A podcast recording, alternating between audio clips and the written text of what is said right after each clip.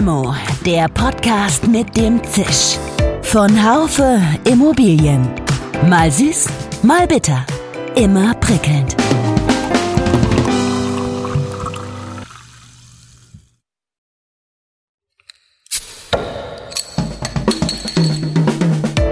Limo, der Podcast mit dem Zisch. Von Haufe Immobilien. Mal süß, mal bitter. Immer prickelnd. Hallo liebe Zuhörerinnen und Zuhörer, herzlich willkommen zu unserer neuen Limo. Wir sprechen heute über eine Assetklasse, die während Corona zu einem Liebling der Investoren geworden ist, die Logistikimmobilie. Gerade der E-Commerce drängt immer mehr in die Innenstädte. Das ist eine der vielen jetzt schon sichtbaren Veränderungen in dieser Assetklasse. Aber was wird die Zukunft bringen? Wie automatisiert wird es denn sein? Was die langfristigen Renditeaussichten betrifft, da scheint sich durchaus etwas Wasser in den hellen Wein zu mischen. Wir wollen über den Wein sprechen, allerdings können wir das Wasser nicht ganz außen vor lassen. Ich freue mich sehr auf meinen Gesprächspartner Uwe Veres-Homm. Er ist Geschäftsfeldkoordinator Logistik, Transport und Mobilität beim Fraunhofer IIS. Das ist das Institut für integrierte Schaltungen in Nürnberg. Das Institut betreibt Limo Online, eine Research-Plattform für Logistikimmobilien. Wird der Logistikimmobilienmarkt also weiterbrummen? Wenn man das Marktanalyst sich anschaut, dann zeigt sich schon auch, die Logistik ist halt eine nachgelagerte Nachfrage. Ne? Das heißt, die Wirtschaft muss brummen und muss funktionieren, damit diese Nachfrage wirklich auch stabil bleibt. Ja, so viel Limo in einem Podcast war selten. Mein Name ist Dirk Labusch und ich bin Chefredakteur des Fachmagazins Immobilienwirtschaft. Ja, guten Morgen nach Nürnberg von Limo zu Limo Online. Hallo, Herr Veresom. Hallo, Herr Labusch. Schön, dass ich dabei sein darf. Sie haben ja erzählt, dass Sie mal wieder auf, ähm, auf Dienstreise waren. Das kommt mir richtig unglaublich vor, weil bei mir ist das, glaube ich, schon über ein Jahr her. Wo waren Sie denn? Ja, in der Tat durfte ich Ende letzter Woche äh, den Weg nach Düsseldorf auf mich nehmen. Ähm, da gab es eine, wenn auch nur virtuelle Veranstaltung zu unserem heutigen Thema, der Logistikimmobilie. Das ist vom Euroforum veranstaltet und da haben wir uns äh, als Moderatoren ähm, quasi in einer professionellen Studioumgebung wiederfinden dürfen. Alles mit Corona-konformen Tests und so weiter. Aber durchaus spannend, was da für ein technischer Aufwand dahinter steckt, so eine Veranstaltung wirklich voll digital mit, äh, ich glaube, rund 200 Teilnehmern und äh, 30 Referenten dann auf die Beine zu stellen. Aber diese Teilnehmer waren nicht, äh, war nicht, war niemand auch vor Ort. Es war also keine Hybridveranstaltung, sondern rein digital, oder? Rein digital, aber ich glaube sieben äh, Kollegen dann vom Euroforum Schrägstrich Handelsblatt, die da hinten äh, sozusagen die Technik gemanagt haben und äh, sozusagen um uns herum gewerkelt haben. Von daher doch ganz eindrucksvoll. War auch mein erster Ausflug in so eine in so ein professionelles Fernsehstudio, kann man eigentlich schon sagen. Ja, ja spannend. Aber über die Themen kommen wir da kommen wir sicherlich gleich nochmal drauf zurück. Ähm, wir beschäftigen uns beide mit Limo. Das ist unsere Gemeinsamkeit. Wir ähm, bei Haufe, wir machen einen Podcast und äh, vielleicht stellen Sie kurz mal Ihre Limo Online Webseite vor, die es ja schon viel länger gibt als uns. Was machen Sie dort? Welche Dienstleistungen erbringt Limo Online? Also was wir uns hier als Forschungseinrichtung auf die Fahne geschrieben haben, ist ja Transparenz in den äh, nach wie vor erschreckend ähm, ja, undurchsichtigen deutschen Logistikimmobilienmarkt zu bringen.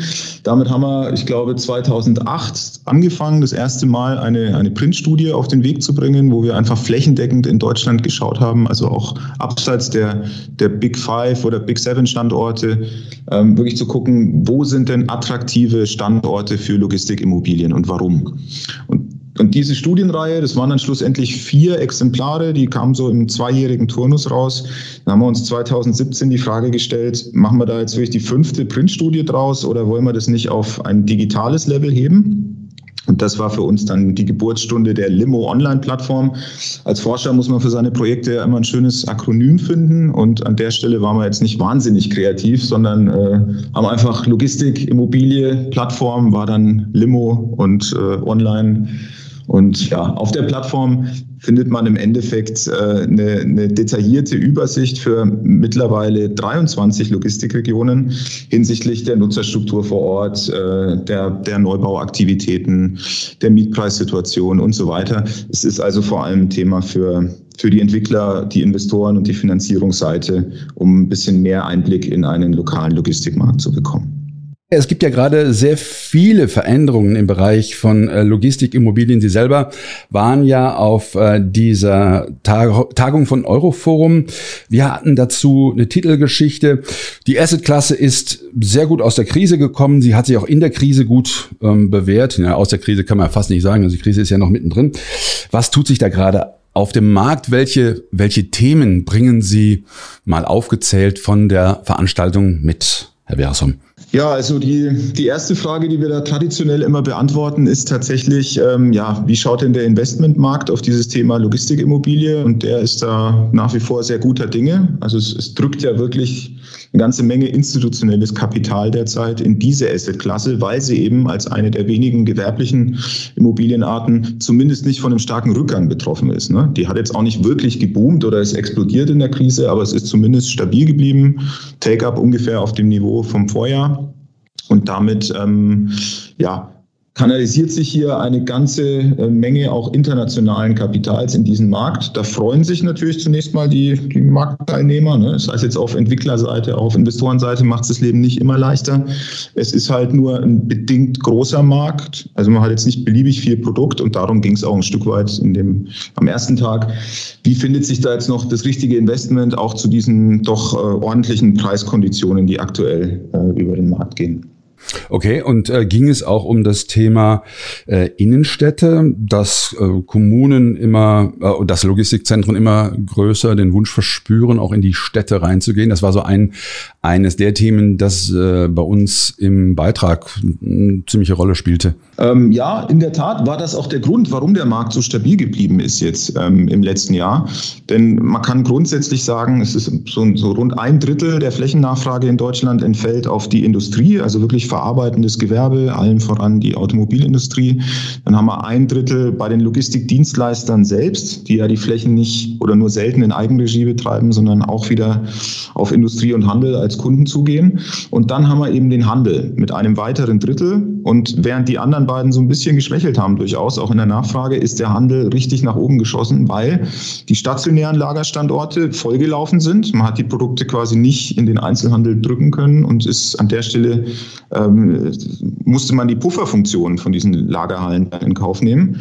Und der E-Commerce, der ist eben entsprechend gewachsen und der sucht aus Gründen der Nähe zu seinen Kunden tatsächlich jetzt mehr und mehr innerstädtische Standorte. Wie kann das gehen ohne Kollateralschäden? Ich denke da an Verkehrsinfarkt, gehe nicht davon aus, dass dass die Stadtoberen wegen der Verkehrsproblematik und der Lärmproblematik, die das ja möglicherweise mit sich bringt, immer sehr begeistert sein werden. Ja, die, die Frage ist ja nicht so sehr, ob es da viel mehr Verkehre gibt an der Stelle. Im Gegenteil, es gibt dann Studien und Analysen auf städtischer Ebene, wo eigentlich rauskommt, dass der Verkehr in Summe, wenn man jetzt sozusagen privat nicht mehr ständig losfährt zum Supermarkt und zum, zum Modehändler, sondern ähm, sich das alles liefern lässt, das sind ja gebündelte Verkehre. Die sind meistens sehr gut ausgelastet auf Seiten der Logistiker. Und äh, dementsprechend müsste da eigentlich sogar ein weniger an Gesamtverkehr bei rumkommen. Aber es ist natürlich eine Flächenfrage. Ne? Und in den, in den, gerade in den dichten Ballungsräumen ist eine gewisse Nutzungskonkurrenz da. Und die Frage ist, inwieweit kann man denn wirklich in einer städtischen Lage jetzt noch echte Logistiknutzung mit tatsächlich auch einer entsprechenden Verkehrsbelastung, ähm, 24-Stunden-Nutzbarkeit und so weiter wirklich realisieren. Das ist häufig der Punkt, woran es dann hapert. Nicht so sehr der Verkehr, der ist eh da in den Städten, sondern die Frage, wo, wo fahren diese Transporter los? Sind die eben vor den Toren der Stadt oder wird es tatsächlich auf der letzten Meile möglichst nah am Endkunden nochmal umgeschlagen, gebündelt und dann vielleicht auch per, per Lastenfahrrad oder per ähm, E-Transporter ausgeliefert? Gibt es da Best-Practice-Beispiele? Welche Kommune ist bei solchen Konzepten schon ziemlich weit vorne? Also es gibt im Moment, ich würde sagen, mindestens ein Dutzend äh, aktueller City-Logistik-Projekte, wo eben konkret geschaut wird, wo soll man solche Bündelungspunkte in den Städten äh, auf den Weg bringen und wer könnte ein passender Logistikdienstleister für so eine White-Label-Lösung sein. Ähm, klassisch ganz vorne ist tatsächlich das Ruhrgebiet, vor allem mit Dortmund und auch Hamburg. Die haben da große, langlaufende Projekte an der Stelle. Ich finde, die, die Stadt Wien hat es sehr gut gemacht in den letzten Jahren, weil da wirklich so ein Dialogprozess auch auf den Weg gebracht wurde. Ähm, das heißt, nicht nur die Stadt selber, sondern auch die Bevölkerung und die verladene Wirtschaft wurden regelmäßig mit an den Tisch geholt. Da gab es dann Thinktanks, die wirklich ein Jahr lang nichts anderes machen durften, als sich über dieses Thema Lieferverkehre innerstädtisch Gedanken zu machen. Und da sind tatsächlich sehr viele und auch sehr, sagen wir mal, ganzheitlich abgestimmte Ergebnisse bei rumgekommen. Gibt es da eine Lösung, äh, die Sie mal präsentieren können? Also Wien hat getagt. Die haben den Dialog gesucht. Ist dann ein Ergebnis rausgekommen schon oder sind die noch im Prozess? Ich bin noch auf dem Stand des Prozesses. Ich glaube, mittlerweile ist der schon abgeschlossen, aber da ging es an, an ganz unterschiedlichen Stellen darum zu schauen, welche Verkehre lassen sich denn innerstädtisch bündeln, welche Verkehrsbereiche, sei es jetzt das Handwerk und ähm, unterschiedliche Arten von Verladern, lassen sich denn vielleicht wirklich gemeinsam auf die Strecke bringen auch. Dann gab es Untersuchungen dazu, wo sind noch Potenzialflächen wirklich für Logistik. Gerade in den Innenstädten haben wir es ja nicht mit der grünen Wiese zu tun, sondern das sind typischerweise Brownfield-Flächen, gut angebunden, 24 Stunden nutzbar durchaus auch mal in einem Hafenareal. Die sind ja jetzt mittlerweile auch sehr attraktiv für die Wohnnutzung, aber ähm, nichtsdestotrotz eigentlich ein klassisches Logistikgewerbegebiet. Und an der Stelle gibt es wohl auch sehr detaillierte ähm, Auswertungen, wo denn potenziell überhaupt noch solche Flächen für innerstädtische Logistikansiedlungen verfügbar wären.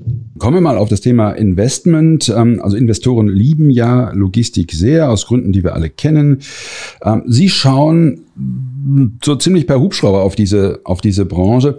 Und äh, deswegen würde ich Sie ganz gerne um Ihre Meinung bitten. Wird sich denn das Thema Logistik, Immobilien auch weiterhin der uneingeschränkten Freude bei Investoren erfreuen oder gibt es ein bisschen Wasser im Wein? Also wenn man jetzt die Ergebnisse auch der letzten Woche bei, die, bei der Euroforum-Veranstaltung ähm, sich vor Augen führt, dann, dann sind die Leute nach wie vor sehr optimistisch, auch mit Blick in die mittelfristige Zukunft. Das hat einfach damit zu tun, dass dass, äh, wie gesagt, institutionelles Kapital da ist und äh, an dieser Stelle sich doch eine Möglichkeit bietet, das auch im Vergleich zu anderen Klassen jetzt relativ zuverlässig zu, zu investieren. Tatsächlich wird es diesen Bedarf nach Logistikflächen auch zukünftig geben. Da gibt es Schätzungen, dass der sogar das, was aktuell äh, jährlich sozusagen umgesetzt wird, nochmal ein Stück weit übersteigen würde, weil einfach zu wenig Flächen da sind. Ähm, aber in der Tat, wenn man das jetzt sozusagen als Marktanalyst sich anschaut, auch auf die längere Frist, und ich durfte immerhin schon eine Wirtschaftskrise da mit begleiten, mhm. dann, dann zeigt sich schon auch, die Logistik ist halt eine nachgelagerte Nachfrage. Ne? Das heißt, die Wirtschaft muss brummen und muss funktionieren, damit diese Nachfrage wirklich auch stabil bleibt. Im Moment hat der E-Commerce an der Stelle viel gerettet.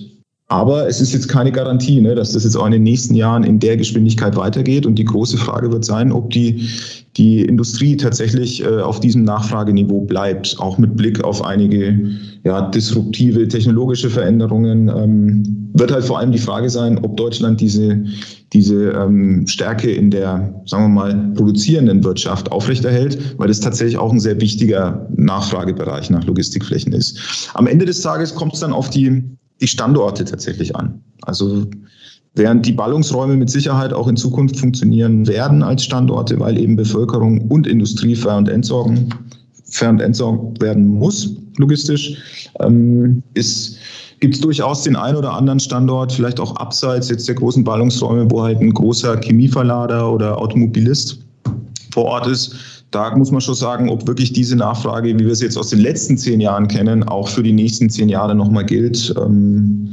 teilweise durchaus mit dem Fragezeichen zu versehen. Was meinen Sie mit den disruptiven technologischen Veränderungen, die Sie gerade angesprochen haben? Können Sie mal ein Beispiel nennen? Naja, wir haben jetzt vor allem die Automobilindustrie als großen sozusagen industriellen Nachflager nach, nach Flächen in Deutschland. Ähm, so ungefähr 20 Prozent, wenn man jetzt auf die Gesamtflächenverteilung äh, schaut, die auf die Automobilindustrie entfallen. Und die muss sich ja schon mit dem Thema Elektroantrieb auseinandersetzen. Das wird erstmal zu mehr Flächenbedarf führen tendenziell, weil eben parallel Verbrennungs- und Elektromotoren gleichzeitig gebaut werden, dementsprechend erstmal ein bisschen mehr Teile auch verwendet werden, komplexere Modellreihen, Vielfalt braucht immer auch Logistikfläche. Aber wenn das, wenn das mal abgeschlossen ist, dieser Prozess, dann hat man es halt mit einer wesentlich, ja, sagen wir mal, äh, einfacheren oder von der Teileanzahl her einfacheren Technologie zu tun und dementsprechend vielleicht auch weniger Flächenbedarfen. Ähnliches Thema äh, 3D-Druck könnte auch an der Stelle im Ersatzteilbereich bei Fahrzeugen mit Sicherheit nicht alle, aber zumindest einen, einen Anteil von vielleicht 10, 12, 15 Prozent des Teilebedarfs ähm, vielleicht auch überflüssig machen, die überhaupt noch physisch zu lagern. Logistikimmobilien sind ja nicht gerade äh, bekannt für ihren großen Sexappeal, äh, jedenfalls nicht so bei, bei Menschen, die durch die Lande fahren, sie von außen betrachten. Aber es gibt ja inzwischen auch ein paar durchaus spektakuläre Gebäude. Vielleicht ähm, können Sie da mal äh, ein oder zwei nennen und dann die Frage, ob die, ob diese sehr verschiedenen Gebäude Typen bestimmte Dinge, innere Werte haben, die sie vielleicht verbinden? Also wenn man wirklich optisch spektakuläre Logistikimmobilien sucht, dann sollte man, glaube ich, durch die Niederlande fahren. An der Stelle sind die wesentlich kreativer, was äh, die optische Gestaltung angeht. Okay. Ähm, in Deutschland sind die, die grauen Standardboxen doch deutlich üblicher. Aber tatsächlich, es gibt natürlich auch das ein oder andere Projekt, kann ungefähr sagen, dass so, so um die 200, 220 neue Logistikimmobilien mit einer Größenordnung ab 5000 Quadratmeter hinzukommen jedes Jahr in Deutschland. Das ist auch mhm. ziemlich stabil über die letzten Jahre. Und ähm, das ein oder andere sticht da natürlich heraus. Also ein Beispiel ist mit Sicherheit das Projekt von, von äh, Prologis in Muggensturm, wo für L'Oreal ein neues Logistikzentrum entstanden ist. Die haben halt relativ hohen Wert auf Nachhaltigkeitsaspekte gelegt, wirklich geschaut, wie kann ich vielleicht über den aktuellen Standard, auch über die, die Zertifizierungsstandards hinaus schauen, dass das Gebäude CO2-technisch äh, möglichst nah an die Neutralität kommt, ähm, tatsächlich auch ein Sozialkonzept damit verbunden. Ne? Wie bekomme ich die Mitarbeiter dahin? Wie bekomme ich Inklusion im Mitarbeiterstamm hin? Das wirkt sich auch ein Stück weit gebäudetechnisch aus. Also an der Stelle vielleicht wirklich ein, ein äh, Leuchtturm. Dann haben wir ein Objekt in, was ich sehr spannend finde persönlich, in Köln von Rewe. Die haben dann deutlich kleineres. Das ist nur so knapp, äh, ich glaube, 17.000 Quadratmeter groß, immerhin. Ähm, das wird aber verwendet, um jetzt wirklich Lebensmitteldistribution auf der letzten Meile im Großraum Köln zu betreiben. Im Moment ist ja so, dass wenn wir als Endkunden bei Rewe digital einkaufen, dann wird es in den äh, Filialen kommissioniert von einem Mitarbeiter und der fährt es dann schnell mal um die Ecke zu Ihnen nach Hause. An der Stelle wird es jetzt umgeschaltet wirklich und ein professioneller Logistikprozess in Anführungszeichen dahinter geschaltet äh, hochautomatisiert, verschiedene Temperaturzonen. Tatsächlich auch nicht das, was man jetzt als Standard-Logistikimmobilie unbedingt ähm, beschreiben würde. Aber an der Stelle sehr spannend und mit Sicherheit auch äh, ein Objekt, was wir so in der Form noch an anderer Stelle sehen werden, einfach weil dieser Marktbereich noch so sehr wachsen wird. Und dann haben wir noch äh, mit Sicherheit vielleicht das eindrucksvollste auch von der Optik her äh, ein Objekt von Vorparks in Hamburg, äh, das sogenannte Mach 2 wo tatsächlich auf einem Brownfield in Hamburg jetzt ein doppelstöckiges Logistikzentrum gebaut wird. Also nicht innerhalb der üblichen 10 bis 12 Meter nochmal eine Zwischenebene eingezogen wird, sondern tatsächlich klassische zwei äh, Logistikimmobilien einfach aufeinander gesetzt werden und die auch äh, oben andienbar sind. Also man hat sonst ja immer das Problem, dass aus logistisch, aus, aus der Prozesssicht heraus ähm, tatsächlich die, die, die Anbindung auf der, auf der äh, Erdgeschossetage am sinnvollsten ist, weil man da keine Wartezeiten, keine Flaschenhälse im Prozess hat. Und hier hat man eben die Möglichkeit, mit dem LKW wirklich in den ersten Stock hochzufahren und dann da ganz normal an die Rampe anzudienen. Äh, ist technisch mit Sicherheit nicht ganz trivial gewesen, das zu lösen. Ähm, ist jetzt aber so gut wie fertiggestellt, soweit ich weiß. Und ähm, ja, wird auch spannend werden, wie das dann vom Markt angenommen wird an der Stelle. Also der Bedarf ist da in dem Großraum. Ich denke, das wird funktionieren und dann vielleicht nicht überall, aber doch auch in den, in den dichten Ballungsräumen durchaus ähm, ja, ein Leuchtturm sein, wie man auch mit, mit der knappen Flächensituation umgehen kann. Ja, das ist spannend, dass auf einmal eine Logistikimmobilie durchaus auch von dem einen oder anderen Unternehmen als Statussymbol gesehen zu werden scheint. Stimmt das oder ist es nur ein Eindruck von außen? Ähm, es kommt ein bisschen darauf an, wie, wie nah man als Unternehmen beim Endkunden ist oder bei seinen äh, hm. wirtschaftlichen Kunden. Ne? Also tatsächlich gibt es solche Fälle, gerade die ambitionierteren Lösungen sind meistens Eigennutzerimmobilien. Und ähm, ja, je prestigeträchtiger man dieses Thema Logistik eben in die eigene Berichterstattung, vielleicht auch in den eigenen Nachhaltigkeitsbericht einbeziehen will, desto, desto ähm, interessanter oder sagen wir mal spannender ist dann auch das äh, Logistikzentrum selbst. Da gibt es ja durchaus auch Beispiele, die, die wirklich ambitioniert an das Nachhaltigkeitsthema rangehen, die mit einer alternativen Energieversorgung dann aufwarten, teilweise auch aus Holz gebaut sind, äh, wenngleich diese Fälle nach wie vor relativ selten sind.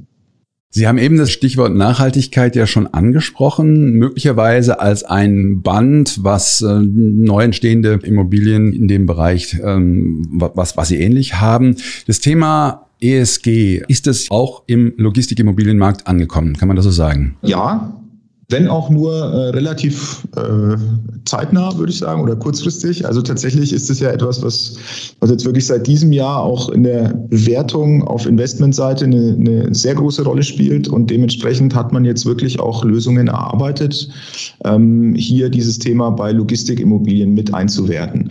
Man hat es natürlich mit einer, in vielen Fällen mit einer relativ pragmatischen Gebäudestruktur zu tun. Ne? Da geht es ja hauptsächlich darum, mhm. dass die da innen ablaufenden Prozesse trocken und sagen wir mal witterungsgeschützt ablaufen. Und jetzt wird da mit äh, teilweise doch vielen Kennzahlen versucht, dieses Thema Nachhaltigkeit auch auf Ebene der Mitarbeiter beispielsweise zu adressieren. Das gelingt noch nicht immer, weil einfach die Daten nicht immer verfügbar sind, aber zumindest die Metriken existieren offenbar schon. Es gibt ja sehr viele Startups auch, die sich, so habe ich gelernt, ähnlich wie bekanntere Akteure mit innovativen Geschäftsmodellen jetzt im etablierten Logistikmarkt etablieren wollen.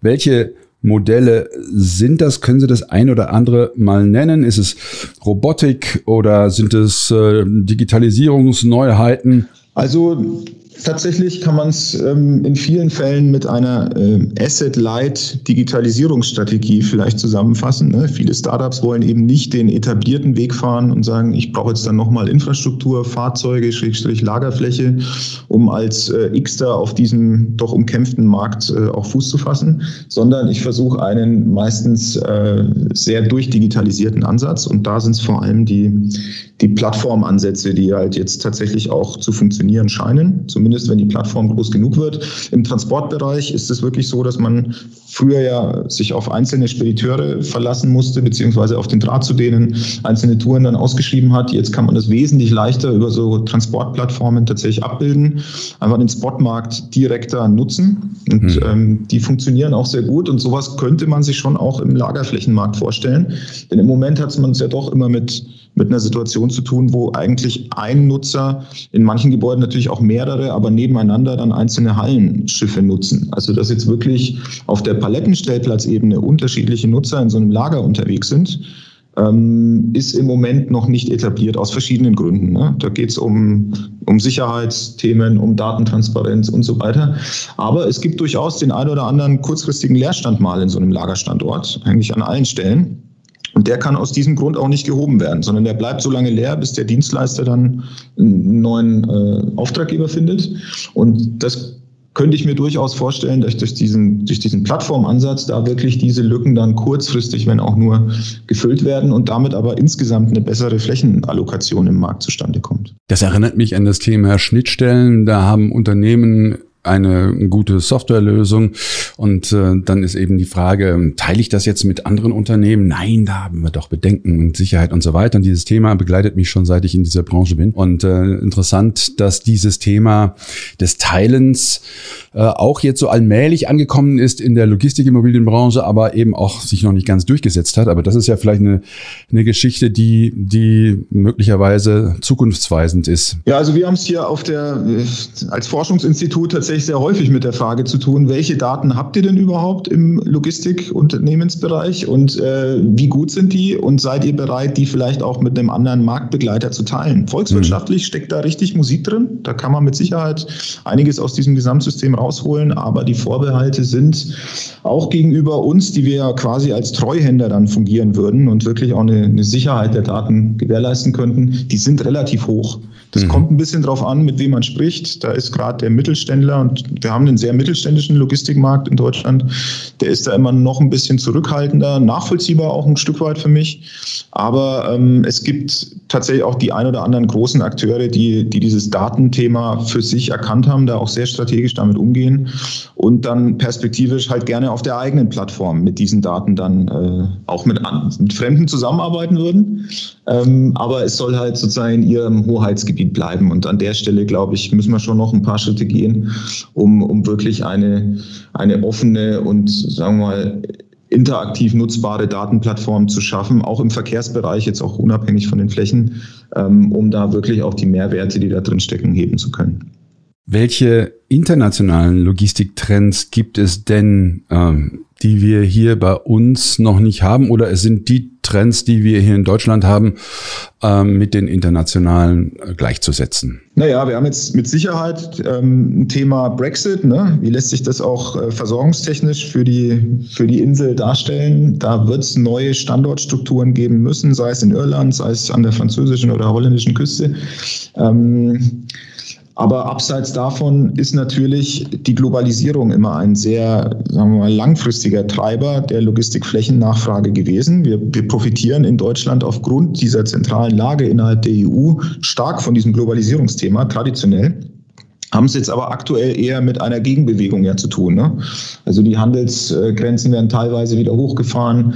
Es wird geschaut, äh, dass Produktionskapazitäten wieder im eigenen Land stattfinden. Das wird mit Sicherheit für die Logistikwirtschaft als Ganzes in Deutschland sehr spannend werden. Wird da mit Sicherheit noch weiterhin eine Rolle spielen, aber vielleicht nicht mehr in, in dieser Form als äh, ja, zentraler Integrator von europäischen Güterströmen. Vielleicht wird sich das eher wieder auf die Länder konzentrieren. Ähm, abseits davon hat man natürlich dieses Digitalisierungs-, Automatisierungsthema ganz stark, auch international. Das sind wir, glaube ich, nicht an vorderster Front unterwegs in Deutschland, aber nicht zuletzt aufgrund des doch merklichen Fachkräftemangels, den wir hier auch in, den, in der operativen Logistik verspürt haben in den letzten Jahren, gibt es jetzt immer mehr, gerade auf der Eigennutzerseite, die sagen, naja, wenn ich schon in ein neues Investment gehe, ein neues Lager hochziehe, dann doch auch mit einem ordentlichen Automatisierungsanteil, damit ich nicht mehr ganz so abhängig von dem, von dem Faktor Arbeitskräfte bin. Da sind wir schon mitten bei den Zukunftsvisionen. All das, was Sie mir äh, erzählt haben, das äh, klingt ja zum Teil jetzt schon relativ futuristisch und es sind ja noch viele Hausaufgaben, die überhaupt erst gemacht werden müssen. Von den Plattformansätzen haben wir äh, gerade gesprochen. Gibt es denn darüber hinaus, über das, was wir besprochen haben, gibt es Ideen, wie die Logistikimmobilie in zehn Jahren sich verändert haben wird? Oder kann man das noch gar nicht wirklich sagen, weil man nicht weiß, wie sich die Gesellschaft äh, verändert, ob es mehr, wie Sie es eben auch ausgedrückt haben, Handelsbarrieren gibt oder, oder mehr Globalisierung? Ich ähm, könnte mir vorstellen, dass das Thema Dezentralisierung eine gewisse Rolle spielen kann. Wie sehen Sie das? Also, dass jetzt tatsächlich aus einer, sagen wir mal, typischerweise rechteckigen grauen Kiste ein runder Turm äh, mit zehn Stockwerken wird, das glaube ich nicht, auch äh, mit der langfristigen Brille nicht. Ähm, nichtsdestotrotz, wir hatten es ja schon, schon angesprochen, ähm, Automatisierung wird sicherlich ein wichtiger Faktor sein. Das heißt auch die Frage, wie bekomme ich das dann in den, in den Logistikimmobilien umgesetzt? Ähm, das Thema alternative Antriebskonzepte für die Logistik wird eine Rolle spielen. Wie ist die Anbindung einer Immobilie tatsächlich vielleicht an sowas wie ein Oberleitungsnetzwerk für LKWs, das ja in der Diskussion ist, für Wasserstofftankstellen. Tatsächlich auch die Ladefähigkeit an den Rampen für die Fahrzeuge wird eine Rolle spielen, tut es teilweise auch schon. Ähm, an der Stelle wird es Veränderungen geben, aber ich glaube, so vom grundlegenden Layout her, ähm, dass wir es jetzt da mit einer ganz anderen Klasse zu tun haben, geschweige denn unterirdischen Immobilien, Immobilien oder so, da gibt es ja immer wieder mal äh, auch ganz kreative Ansätze, glaube ich, im, im Großen und Ganzen nicht wirklich dran, vielleicht von einzelnen Beispielen abgesehen. Was aber schon eine Rolle spielt, ist, ähm, dass sich diese ehemals doch sehr vereinheitlichte Assetklasse, da hat man diese Standard-Hallenschiffe, 10.000 Quadratmeter, 10 bis 12 Meter Höhe, fünf Tonnen Bodentragfähigkeit und so weiter, das wird sich schon und das zeichnet sich jetzt schon ab ein bisschen differenzieren. Also man hat es dann eben mit kleineren Objekten stadtnah oder innerstädtisch zu tun, die auch eine andere Aufgabe übernehmen. Dann wirklich letzte Meile Distribution. Ähm, die großen Fulfillment-Zentren sind im Großen und Ganzen das, glaube ich, auch in Zukunft, was wir heute kennen. Ähm, die Frage wird dann aber tatsächlich sein, wo sind denn die richtigen Standorte dafür? Und da haben wir wirklich in den letzten zehn Jahren gerade im E-Commerce eine Abkehr gesehen von dem zentralen Ansatz.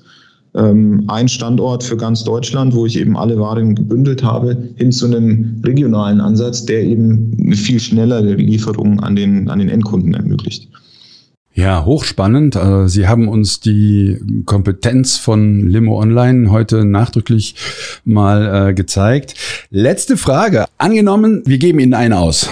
Sie können sie trinken mit wem auch immer auf der Welt, wo auch immer. Äh, mit wem würden Sie sie trinken, Herr Beresholm?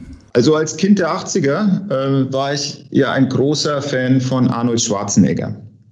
Und ähm, ich fand es dann später umso beeindruckender, dass er tatsächlich es als Terminator geschafft hat, hier auch noch einen politisch relevanten Job äh, in Kalifornien einzunehmen. Von daher, wenn ich mir jemanden aussuchen dürfte, dann wäre das äh, Arnie, um mit ihm eine Limo zu trinken. Wahrscheinlich würde ich aber hauptsächlich über die Filme und nicht über Politik mit ihm sprechen. Und sicherlich auch nicht so sehr über das Thema Fitnesscenter.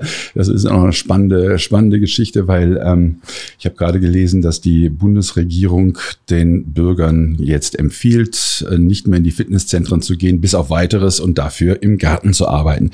Ja, da hätte er, hätte Arni sicher auch eine Meinung drüber.